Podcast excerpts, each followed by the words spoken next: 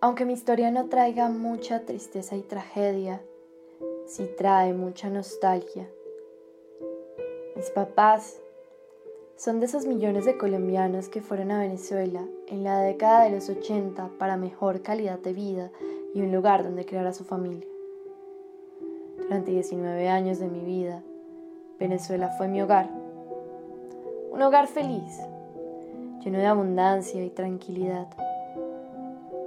Gracias a Venezuela soy lo que soy hoy.